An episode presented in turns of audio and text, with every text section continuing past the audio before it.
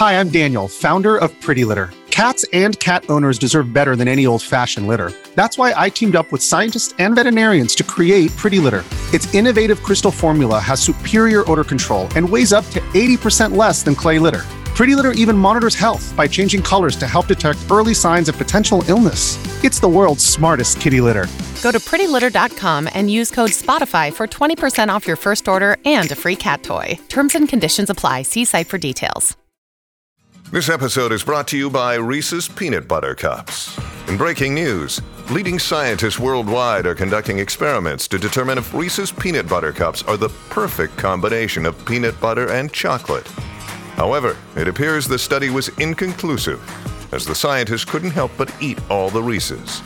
Because when you want something sweet, you can't do better than Reese's. Find Reese's now at a store near you.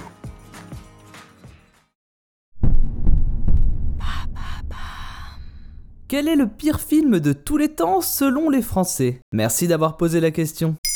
Dans Maintenant vous savez culture, on vous parle souvent de ces œuvres à grand succès. Mais si pour une fois on regardait de l'autre côté du rideau, et si on se demandait quels sont les films les plus détestés par le public français, ceux à ne surtout pas voir ou... Enfin tout est une question de point de vue. Et comment le grand gagnant a-t-il été choisi? Voilà comment j'ai procédé, c'est très simple. Je me suis rendu sur les trois plus gros sites de cinéma français qui concentrent les principaux avis du public. Mon choix s'est porté sur Vodcaster, Sens Critique et l'incontournable Allociné. Sur chacun d'eux, je me suis rendu dans les bas-fonds des films les moins bien notés par les spectateurs, et j'ai fait une petite moyenne de tout ça. Quelques observations, les spectateurs de Vodcaster sont les moins chauvins, avec un flop 10 qui, à une exception près, est exclusivement français. Quand sur Sens Critique, le public a un goût beaucoup plus prononcé pour les navets américains du gouffre. Mais les goûts et les couleurs ont beau faire, certaines péloches se retrouvent dans tous ces classements comme le tristement célèbre Bad Buzz ou les adaptations de Aladdin avec Kev Adams. On y retrouve aussi Bernard-Henri Lévy à plusieurs reprises, la suite de The Mask ou Les Visiteurs en Amérique. Ce qui saute aux yeux, c'est que la décennie 2000-2010 semble avoir été un vivier à nanar vertigineux.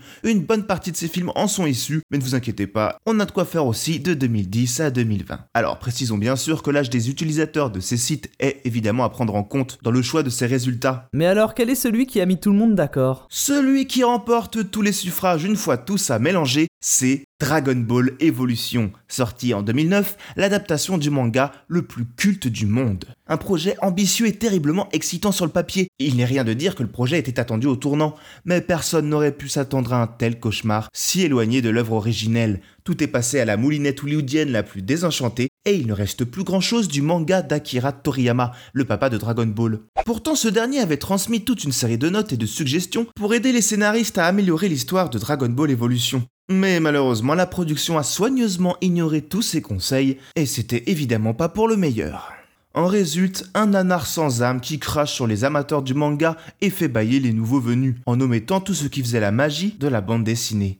Pour dire, Ben Ramsey, le scénariste, s'est depuis fendu d'une lettre d'excuse. Il avoue que la seule chose qui l'a poussé à travailler sur cette histoire est le gros chèque à la clé, mais que depuis, il aurait beaucoup de mal à vivre le fiasco retentissant du film. Je n'étais pas un fan de la licence, mais un homme d'affaires qui était sur un contrat. Avoir ma signature sur quelque chose d'aussi mal reçu est déchirant. Avoir reçu autant de lettres de haine m'a brisé le cœur. Qu'il se rassure, tout n'est pas entièrement de sa faute. Tout le reste du film, des costumes, de la mise en scène à la direction artistique est tout aussi raté. Une bonne partie de l'équipe a avoué depuis ne pas connaître la licence sur laquelle elle travaillait. Alors, l'avis sur ce grand perdant est-il vraiment objectif? Sans doute pas. Il existe des tonnes de nanars, c'est un fait. Mais tous n'ont pas une immense communauté d'amateurs prêts à trancher dans le vif sur des sites de critiques ciné. Et si vous vous demandez quel est le film français le plus critiqué de tous les temps par les spectateurs, c'est une excellente question. Mais ceci fera l'objet d'un prochain épisode.